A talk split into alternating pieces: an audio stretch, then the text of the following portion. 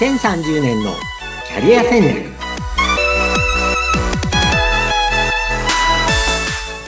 こんにちは。人材開発コンサルタントの山岸真嗣です。アシスタントの相本です。今日もよろしくお願いいたします。よ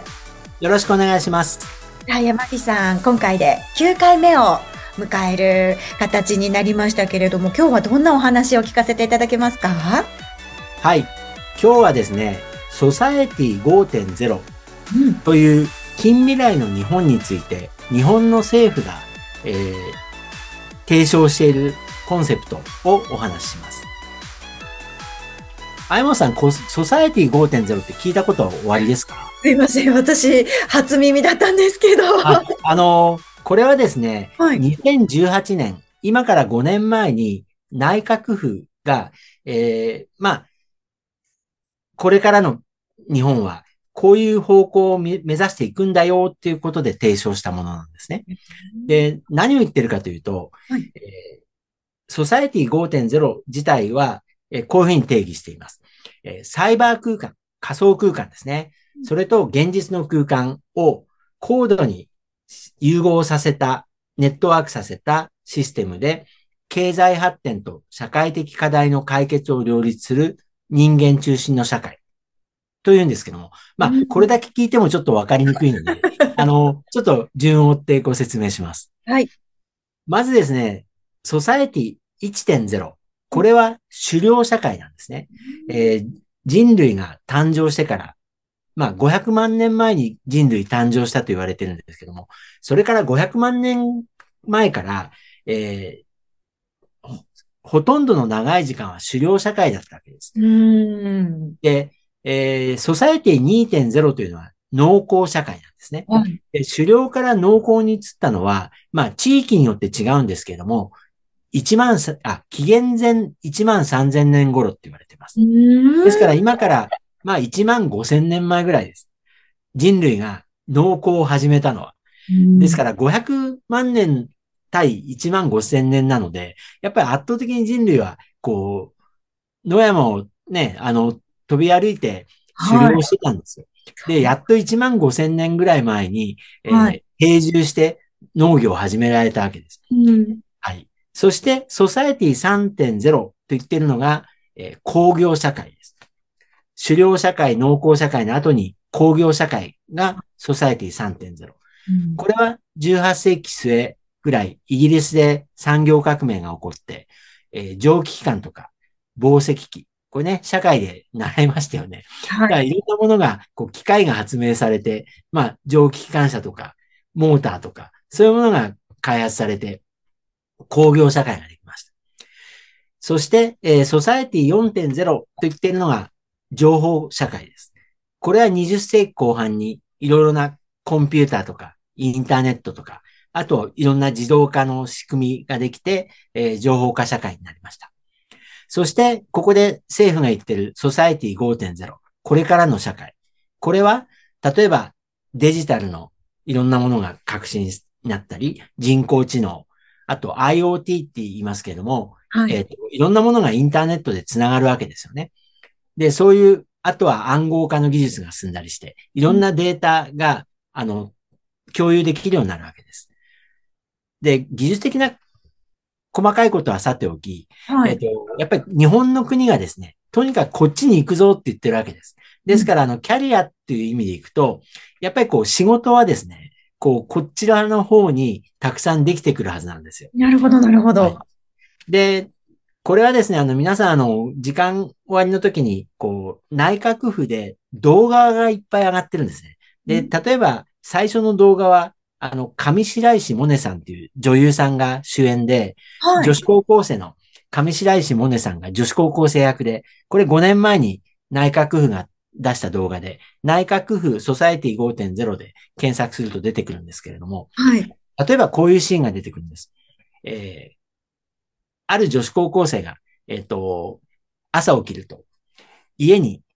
ドローンの宅配で靴が届くんです。朝起きると、8時ぴったりにドローンで宅配された靴が届くんです。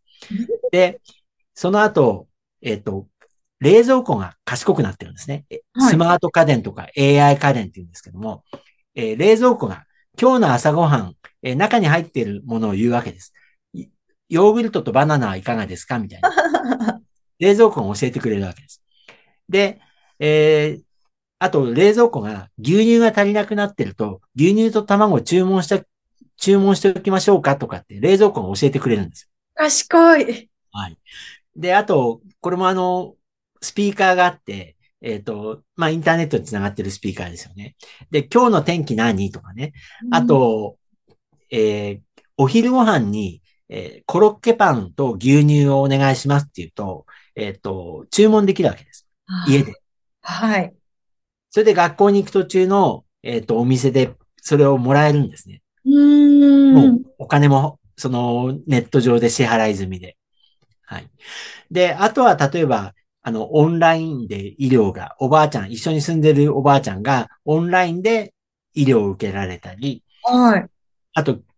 農業がですね、IT 農業って言うんですけども、うんえー無人でトラクターが運転されていたり、うーんあと、は、えー自分の通学のバス自体も、えっ、と、無人化なんですよ。うん無人でバスが、スクールバスが、こう、迎えに来てくれるわけです。あで、そういう動画が、あの、5年前に内閣府が近い将来こうなるんだよって言って、あの、紹介しているものです。で、やっぱりテクノロジーが進歩して、えっ、はいと、情報社会のソサエティ4.0って言ってる、あの、まあ、インターネットができた頃の社会では、まだですね、それぞれの情報っていうのが、すべて繋がってはいないんですよね。で、やっぱりこう、それぞれのこう、サーバーの上で閉じていて、いろいろな情報がこう、共有されていない時代だったんです。で、ええこれからはもっとさらにいろんな人と物がすべてネット上で、で、クラウド上で繋がっていって、新い。しい価値が創出しやすくなっていくわけなんですね。なるほど。で、これはですね、まだ、あの、途中のもん、あの、どういうふうになっていくかわからないものもあるし、やっぱり個人情報がね、どこまで共有されるのか心配だとかっていろんな議論はあるんですけども、うん。やっぱり間違いなくですね、こう、便利には多分なっていくんですよ。うん。で、例えばこう、ドローンの宅配なんかももう一部、こう、島と島とかですね、あの、人があんま住んでないところで、こう、試しに始まったりしているわけです。で、実際、あの、前回もお話ししましたけれども、ドローンの操縦者っていうもう免許も、こう、うんどんどん取れるようになってきていて、はいやっぱり近い将来には宅配便がドローンでね、で例えば、あの、高層のビルの50階でピザ。が、あの、宅配されるようになる時代も遠くないと思う。なるほど。すごい。ベランダから受け取るみたいなね。そうです、そうです。で、日本の場合はですね、どうしても木が多かったり、電線が多かったりして、そんなに簡単じゃないとは言われてるんですけども、やっぱり人が少ないところから、あの、どんどんもう今、実証実験が始まってますんでね、これは、あの、ま、まあ、近い将来、ドローン宅配とかドローンでいろんな流通が変わっていくと思います。はい。それからやっぱりロボットでですね、あの、いろんな危険な作業とか、重重いものをこう、まあ、運んでくれるとか、そういうことは、あの、どんどん今もそうですし、これからも実用化していくと思います。やっぱり多くの先進国で若者が減っている少子高齢化の時代ですからね、やっぱりあの、そういう重い作業とか危ない作業をやりたい人がいなくなってるわけですよね。なるほど、なるほど。ですからそこは、あの、機械にとって変わる。で、それが、あの、インターネットにつながって、もう効率よく、こう、いろんな作業が、こう、できるようになっていくはずなんですね。はい。で、まあ、先ほど申し上げたように、いろんな家電製品とかが賢くなったり、うんそれがネット上で情報を貯めていって、あの、今でもね、もう一部ありますよね。その人の好みのものがどんどん、あの、インターネット上で分かっていて、ちょっと怖いぐらいですよね。今度広告とかね、一回調べたらずっとそればっかり、年齢までピタリと起きましたりすね。そうなんですよ。あの、なんでこのサイトは私のことこんなに知ってるのっていうのは、まあ怖いぐらいですよね。そうなんですよね。で、多分そこのセキュリティ、情報セキュリティの問題っていうのは、いずれこう、ある幅の中で法律も整備されるでしょうし、あの、ただ、少なくとも便利になっていくのは確かで、例えば医療なんかで言っても、えっと、一人ずつのですね、こう、まあ、体の情報が、まあ、何かこう、チップのようなもので、もう簡単にこう、自分で持ち運べてですね、自分が生まれてから今までなった病気とか、まあ、打った予防注射とか、こう、いろんな、まあ、いろんな食物のアレルギーとか含めて、もう全部こう、こんな、こう、何かのところでもう情報が管理できて、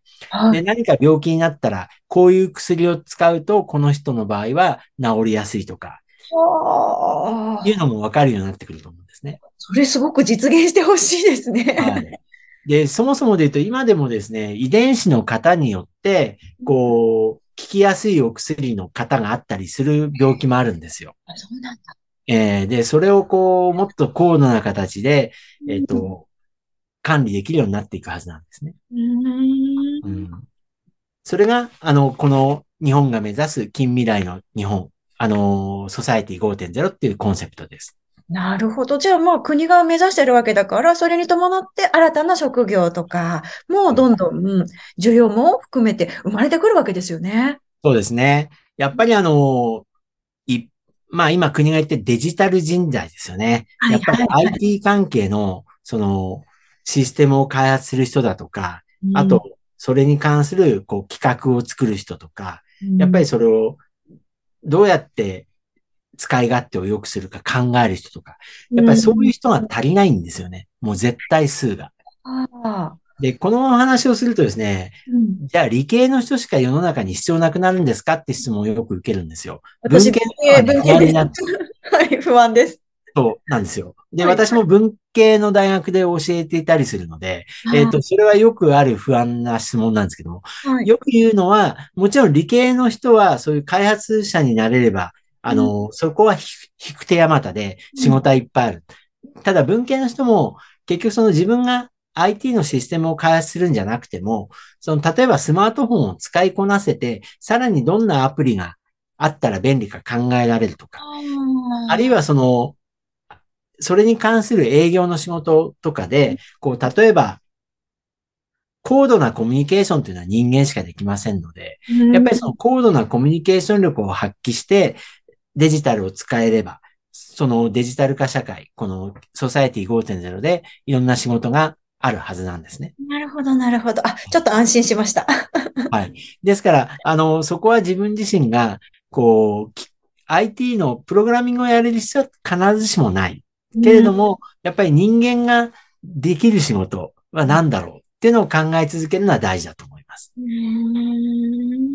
いや、でもとりあえず新しいね、あの、スマートフォンの、あの、機能とか、それをとりあえず使ってみるとかっていうのも、そうですね。あの、苦手意識が強すぎたので、でもこんなに、ね、社会がね、流れが変わっていくんだったら、使わないと自分自身も損だなっていうふうにね、気づきがありますね。はい、やっぱりあの、前、